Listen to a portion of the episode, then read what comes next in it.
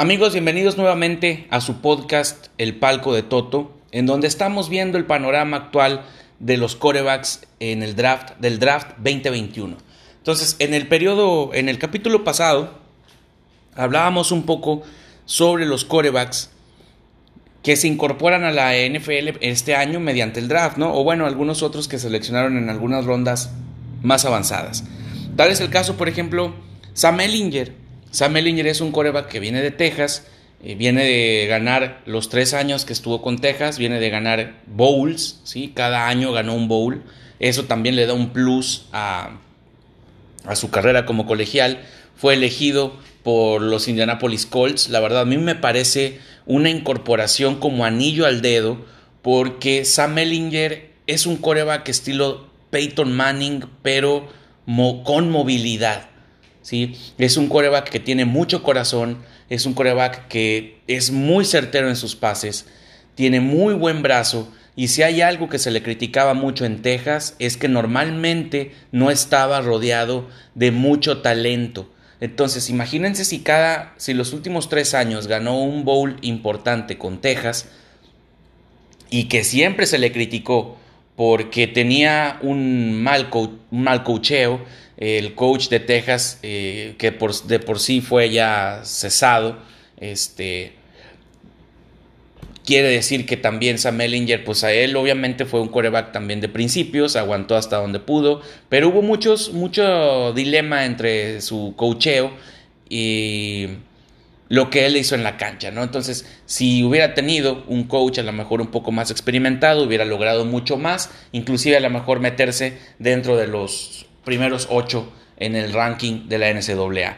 Entonces, Sam Mellinger siento que es un coreback que está eh, muy devaluado en su trayectoria colegial. A lo mejor no venía con todos los reflectores como lo venía haciendo, eh, obviamente, Trevor Lawrence, como Justin Fields.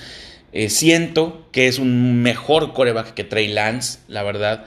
no es porque juegue en Texas y yo sea fan de los cuernos largos, sino que por la carrera, por la eh, los partidos, por sus victorias, por el nivel de conferencia en el cual juega uno con otro.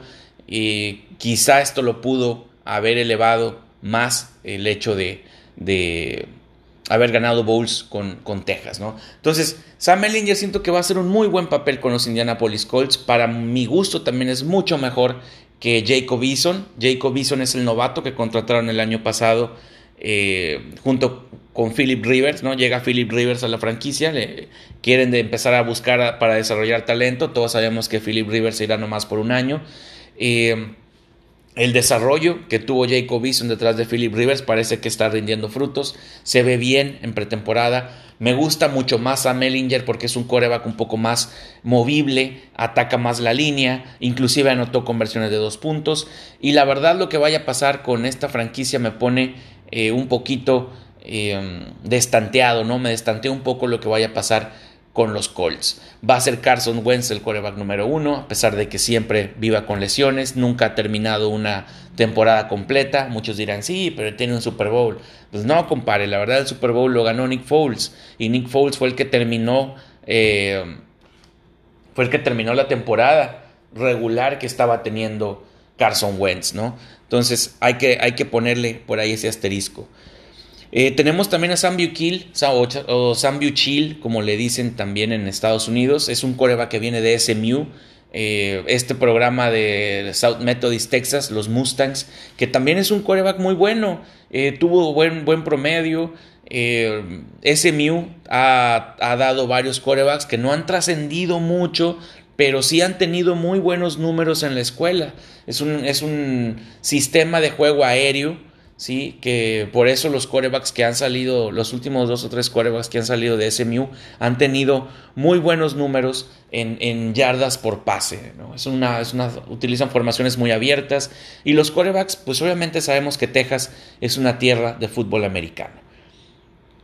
Viene Sam Buchil y está ahorita con Kansas. Siento que también ha tomado muy buenas decisiones.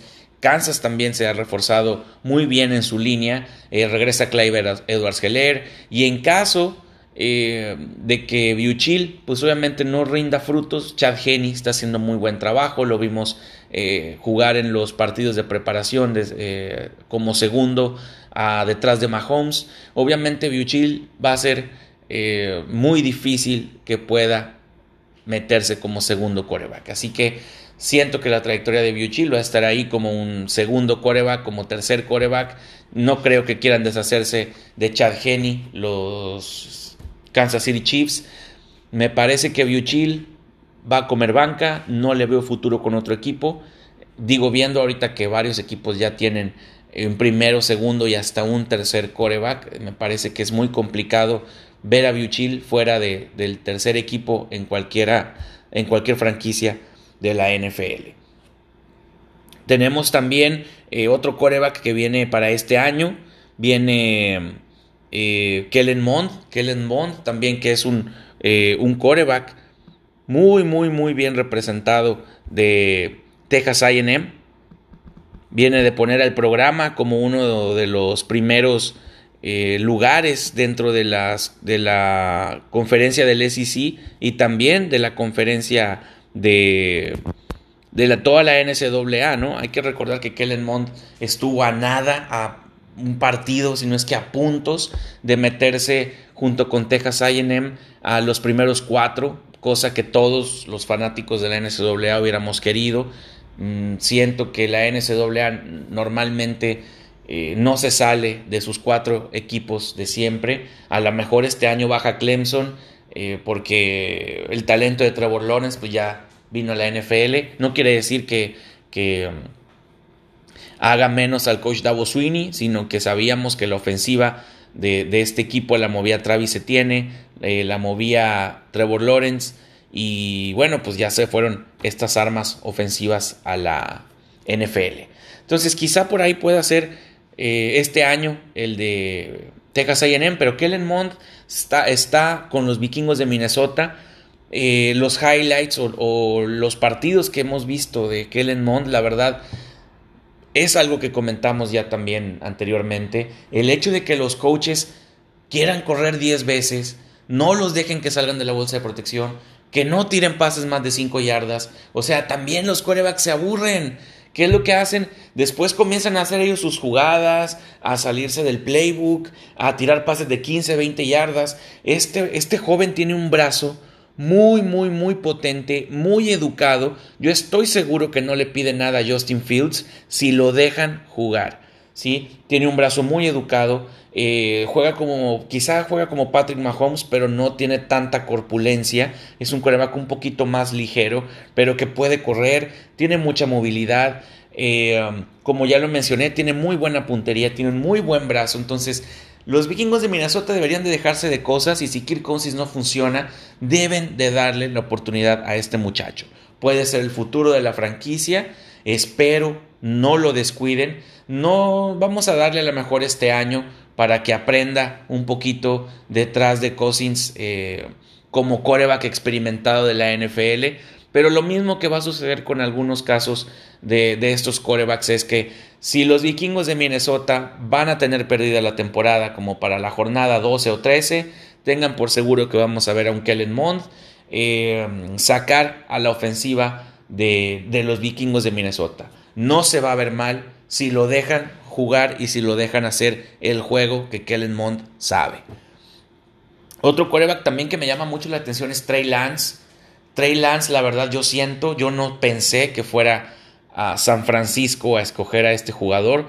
Todos pensábamos que por eh, el tipo de coreback que se está manejando ahorita en las ofensivas de San Francisco, eh, Jimmy Garapolo, que es un coreback bolsero, todos decíamos, bueno, el que puede ir ahí, que cabría perfecto en ese, en ese esquema sería Mac Jones, ¿no? Eh, Mac Jones, un coreba que venía de Alabama, muy buenos números, este último año excelente, campeón nacional. Eh, se vio muy bien detrás de la bolsa de protección, no muy hábil corriendo, pero tomó muy buenas decisiones. No pensábamos que, San Francisco fuera a subir a, cuarta posición, agarrar a, a, Trey Lance ¿sí? Trey Lance, yo no le quito lo que él hizo con la Universidad de Buffalo, con, pero siento que no está tan listo para la NFL. Tuvo chispazos y tuvo sus pases largos, sí corrió, sí eso, sí lo otro. Simplemente siento que es un coreback que necesita sentarse un año. Él sí siento que sea un coreback que necesite sentarse un año o los dos años que le quedan a Garapolo de contrato para que pueda aprender un poco más y vea lo rápido de las defensivas. Aquí hay que recordar también que cuando estos jugadores están entrando ya no están jugando contra los mejores jugadores o contra la defensiva titular de los otros equipos. ¿Sí? Ya que entre la defensiva titular y que le toque iniciar un partido con San Francisco y que le toque obviamente la defensiva de Seattle, ¿no? la defensiva de los Rams, entonces va a haber conflicto. ¿sí? Va a sacar el cobre este, este muchacho por falta de preparación. Un año bueno que tuvo en, North Dakota State este, y que ahora quieran que de repente haga esa transición de una universidad muy pequeña, donde no se le complicaron tanto los partidos, donde los equipos no eran muy fuertes, a jugar ahora contra lo mejor de lo mejor. Eso es el problema de algunos corebacks cuando vienen a esta liga. Los coaches creen que porque traen esos números ya vienen súper preparados y qué es lo que sucede Luego, luego pierden la confianza cuando les empiezan a pegar, cuando les empiezan a interceptar, cuando no saben leer defensivas todavía, cuando se dan cuenta que las defensivas son muy rápidas, cuando eh, no tienen más de tres segundos a veces para tirar la bola. Entonces ahí es cuando los corebacks comienzan a sentir la diferencia de la liga. Eh, sobre su espalda, ¿no? Por eso hemos visto muchos corebacks que vienen de muy buen nombre de colegial y que no han trascendido en esta liga es porque no han no les han permitido madurar lo suficiente como para ser eh, titulares. Eh, quieren que en los primeros 10 juegos te lleven a playoffs, quieren que en dos años te, ganes un Super Bowl. Inclusive el mismísimo Aaron Rodgers estuvo varios años sentado detrás de Brett Favre. Ya vimos qué pasó cuando llegó a la, a la NFL. Cuando él debuta en su tercer año después de que se va a Favre, este, se convierte sin duda alguna en uno de los mejores corebacks. Casos como él hemos visto, les comento también a Patrick Mahomes, que estuvo en su momento detrás de Alex Smith, le aprendió a Alex Smith, Kansas decidió dejar libre a, Smith cuando eh, quedó con el promedio más alto de rating en pases en la NFL. Entonces viene eh, bien aprendido, viene bien estudiado la NFL, viene bien aprendido de las defensivas Patrick Mahomes y parece que le cae como anillo al dedo. Pero fue porque comió banca cierto tiempo y no tiene nada de malo. Simplemente hay que ser humildes con este tipo de, de cosas, ¿no? Le sucede ahorita a Justin Fields con Chicago. Eh, Andy Dalton es nombrado el coreback número uno. ¿Qué pasa con Justin Fields? Dice, no, mi apoyo es para Andy Dalton. Eh, yo apoyo a Andy Dalton. Y Andy Dalton igual, yo apoyo a, Fields, ¿no? Eh, es recíproco el apoyo entre ellos y se ve y se nota. Entonces, Trey Lance, yo siento que no debemos de apresurarnos con Trey Lance. debemos de esperarnos un poco Tampoco se debe de desesperar la gente de San Francisco. Tienes de coreback titular a Jimmy Garapolo. Desafortunadamente nos ha demostrado también que es un coreback de cristal. No ha terminado sus temporadas completas a veces. Este, se ha lesionado. Eh, inclusive eh, llevó a San Francisco de estar a tope en su división a la debacle y no entrar a playoffs. Entonces les ha costado mucho a San Francisco tener de coreback titular a Garapolo. No quiere decir que sea malo, por lo tanto, Trey Lance debe de esperar su turno, debe de sentarse y debe de aprovechar las oportunidades que tenga eh, cuando entre al campo de, de, juego, incluyendo aprenderle a Jimmy G, ¿no? que él obviamente le aprendió a Tom Brady y que le aprendió a Bill Belichick. Entonces, si nos vamos con esa cadenita, Trey Lance está en buenas manos. Gente, fanáticos de San Francisco, no se me desesperen. Van a tener un coreback en el futuro, pero por lo pronto vamos a tenerle paciencia a Jimmy G. Regresa la defensiva sana, regresa George Kittle y vamos a ver el juego terrestre también que va a ser importante verlo en, en este 2021. Básicamente, amigos que nos están escuchando, esos son algunos de los corebacks que más nos han llamado la atención en este 2021. Algunos fueron drafteados, otros han llegado después del draft a algunos equipos. Seguimos tratando de ver algunos otros por ahí en, en, los partidos de preparación, que para eso es la preseason o la pretemporada. Decirles también que no se desespere, no pasa nada. Esta, si tu equipo pierde todos los partidos, no quiere decir que va a pasar en temporada regular, sino que simplemente no están jugando los titulares. Si tu coreback eh, le están interceptando mucho, ah, ahí sí hay que preocuparnos un poco porque quiere decir que le falta madurez y el coach también lo ve. Entonces hay que sentarlos un rato, no pasa nada. Eh, comento el caso Justin Fields, ¿no? Este, este quarterback va a comer banca durante, no el año, porque todos, si todos pensábamos que Andy Dalton iba a estar hasta la jornada 8, ¿no? Que ya es media temporada. Entonces a mí se me hace que después de ver a Justin Fields en el campo, yo siento que le van a dar cinco juegos máximo a Andy Dalton y que después, si no funciona, vamos a ver a Justin Fields. Aparte, que lo vamos a ver también porque eh, Ryan Pace, el trabajo de Ryan Pace y el trabajo de McNaghy están en la, en la línea. Eso también le puede dar un plus a que Justin Fields juegue. Eh, Trevor Lawrence, ya lo habíamos mencionado también en alguna ocasión, va a ser titular, ya fue nombrado titular por Urban Mayer. Entonces vamos a ver qué, qué Vamos a ver en el piso a Trevor Lawrence esta temporada, pero también la que sigue lo vamos a ver de pie. Entonces vamos a esperar también que coma mucho pasto, que le vaya bien, que no se lesione, que tenga una temporada muy muy buena. Y van a ver que la temporada que sigue, o los próximos 2-3 años, que va a estar Trevor Lawrence con los Jaguares de Jacksonville, entre Urban Mayer y él, le van a dar la vuelta a esta franquicia. Poco a poco hay que tenerle paciencia, ¿no? Eh, Mac Jones, yo siento que también es un coreback que puede comer mucha banca este año en caso de que Cam Newton haga bien las cosas. Que Cam Newton es un coreback muy malo. Personalmente me cae mal, la verdad. Cam Newton me cae mal. No soy fan de Cam desde que estaba en Auburn. No soy un fan de Cam. Tiene una trayectoria respetable. Me parece que a, la carrera de, Cam Newton se ha basado más en lo fashion que en, en lo futbolístico. Pero bueno, es mi pensar solamente. Entonces yo siento también que eh, Mac Jones es un coreback que va a tener su oportunidad.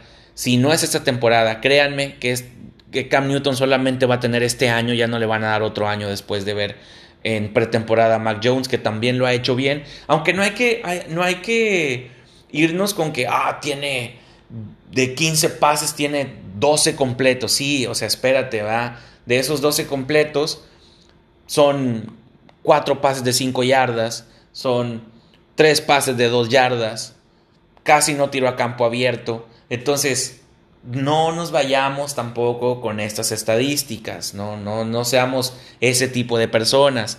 Recordemos que va a haber un punto en el que tenga que tirar pases profundos, va a tener que tirar pases a, nivel medio, o sea, de más, entre 10 y 20 yardas, va a tener que tirar pases de 10 yardas. Entonces, vamos a esperarnos, ¿no? La mayoría de, la, de los corebacks que ahorita tienen esa estadística, eh, a excepción, por ejemplo, de Justin Fields, que sí tiró varios bombazos allá en lo profundo, Trey Lance, que también tiró varios bombazos, este... Son los coaches que están confiando en ellos y así debe de ser. Zach Wilson es otro coreback que va a iniciar con los Jets él sí es un coreback al igual que Trevor Lawrence. Van a ver crecer esta franquicia y esperemos no se nos paniquen en, los primeros juegos, ¿no? Porque si no, un coreback que pierde la confianza eh, temprano en la temporada va a estar muy complicado que la recupere en el transcurso de la misma. Entonces, si Zach Wilson aprende a controlarse, aprende a no salir tanto de la bolsa, aprende a leer más rápido, vamos a ver, o, quizá que tenga un poquito más de movilidad, que abra más las jugadas, vamos a ver eh, una ofensiva muy, muy, muy interesante de los Jets. Yo no creo que los Jets ganen tampoco más de seis juegos, pero siento que esta temporada va a ser un parteaguas para Trevor Lawrence y va a ser un parteaguas para Zach Wilson y obviamente lo que venga también para corebacks como Sam Ellinger que si no se recupera Carson Wentz del todo, al menos los primeros cuatro juegos, Sam Ellinger se vio mucho mejor que Jacob Eason dentro de la pretemporada. Ojo que Jacob Eason también es muy bueno, también está haciendo bien las cosas. Solo que siento que el hecho de la movilidad de Ellinger le va a dar ese plus a la ofensiva de los Colts, que también es una ofensiva que está hecha para ganar, es una defensiva de primera que no le pide nada a la de Ravens, que no le pide nada a la de Chargers, que la de este año va a estar muy buena. Eh, y con eso vamos a ver algunos otros detallitos de lo que vaya sucediendo dentro de, esta temporada. Entonces, para hacer un recuento de todos los quarterbacks, hablamos de Trey Lance, hablamos de Trevor Lawrence, Justin Field, Kellen Mond, Kyle Trask, Matt Jones, Zach Wilson, Sam Buchil, Sam Ellinger. Si estamos hablando de nueve corebacks que pudimos ver esta temporada, o al menos esta pretemporada, dentro de la NFL. ¿Cuántos se van a quedar? ¿Quién sabe? ¿Cuántos los veremos quizá más adelante en algunos otros equipos como suplentes?